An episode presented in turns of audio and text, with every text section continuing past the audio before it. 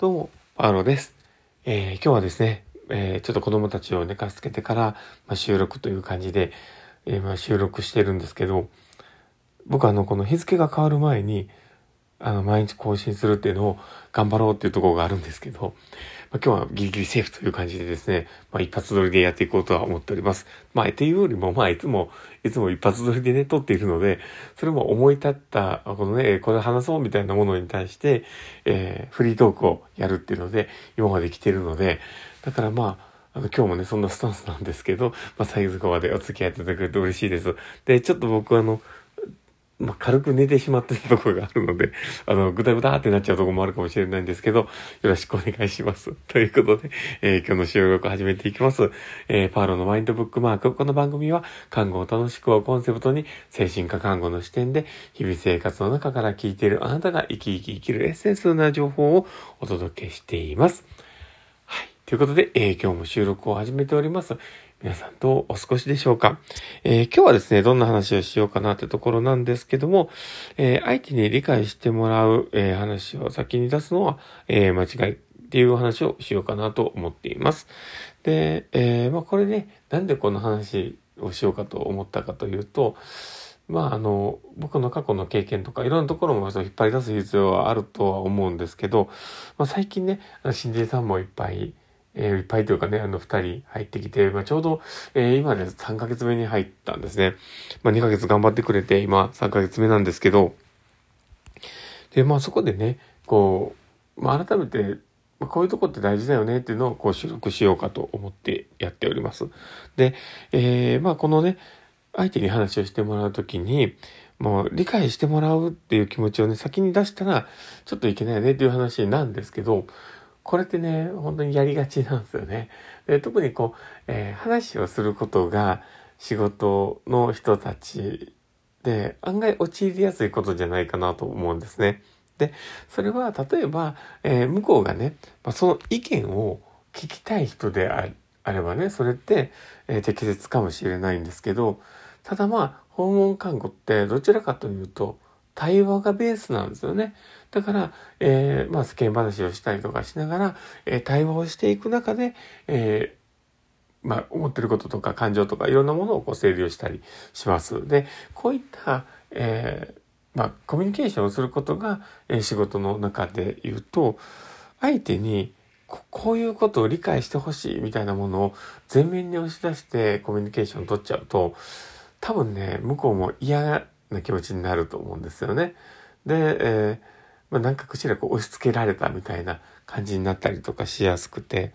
なかなかね、こう自分の分かってほしいっていう根本がね、なかなか伝わらないということが起こるんじゃないかとは思っています。で、えー、特にね、訪問看護とかでこう向き合っていると、こちらとしては見えているものがあったりして、えー、ちょっと、あのー、危ないよねとか、大丈夫じゃないんじゃないかなとかってこういろいろ心配をして、えー、言ってしまったりとか、あとは、えー、今の状況ならこうして方がいい、絶対そうあるべきだみたいなところで、こう、感情がね、えー、ベクトルが向いて、こうバーってこう言っちゃうこともあると思うんですよね。でもまあそういった時って、あの、やっぱりこう、比較的こう理解をされないというか、まあそういうことが多いのかなと思ったりします。で、えー、まあこれってじゃあなんでなのかなっていうところなんですけど、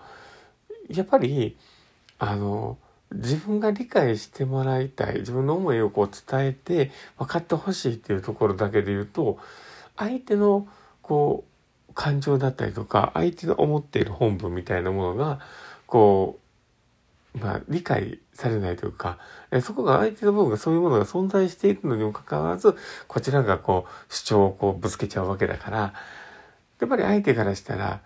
なんだ受け止めてもらってないのにこんなこと言われちゃったっていうどこかこう方向にねこう気持ちがなっちゃうんですよね。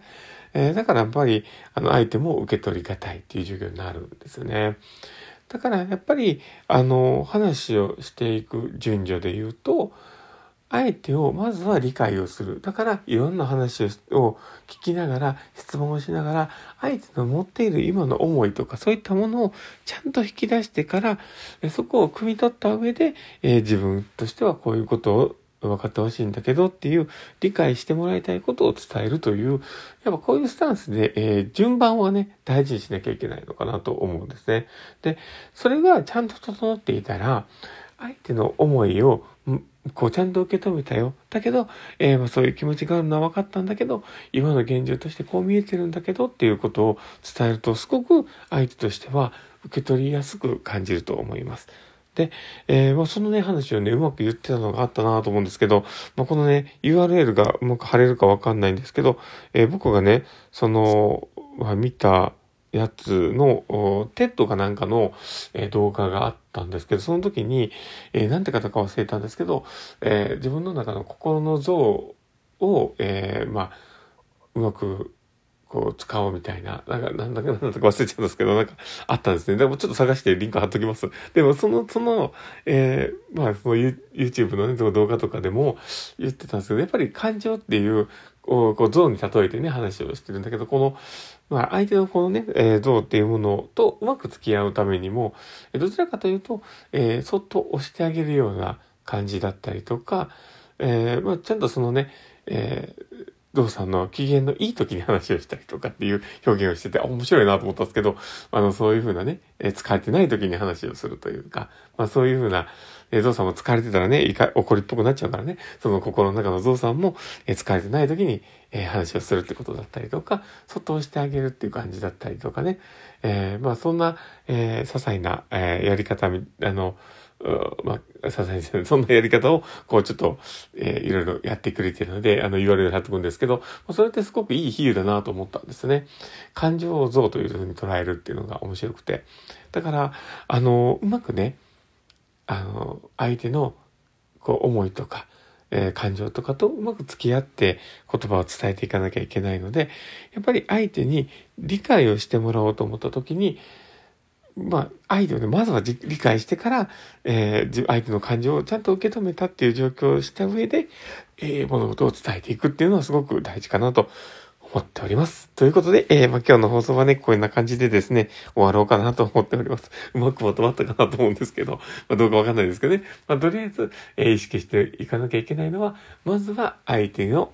えー、思いを聞く。えで、えー、理解して、えー、理解してあげるっていうのがまず先にやって、えー、その後理解してもらうが、え来る。そういった感じの順番を大切にするっていうのはすごく、えまあ、必要なことかなと思ったりしますので、えー、参考にしてみてください。ということで、えー、今日の放送はこれで終わろうかなと思っております。えー、この放送を聞いてなるほどなって思う方がいたら、ぜひ、えフォローいただけたら嬉しいです。えそして、えリアクション残していただけると本当に嬉しいです。あの、Facebook とかハートマークとかネギとか、えラジオトークで聞かれている方はですね、リアクション残せるようになっていると思います。で、もしよければ、いっぱいいっぱいリアクション残していただけると、えパウロさんはめちゃめちゃやる気になりますし、頑張ろうと思う気になります。なので、もしよければ、いっぱい残してください。というということで、えー、今日の放送はこれで終わろうかなと思っています。この放送を聞いたあなたがですね、明日も過ぎない一日になりますようにってところで、ではまた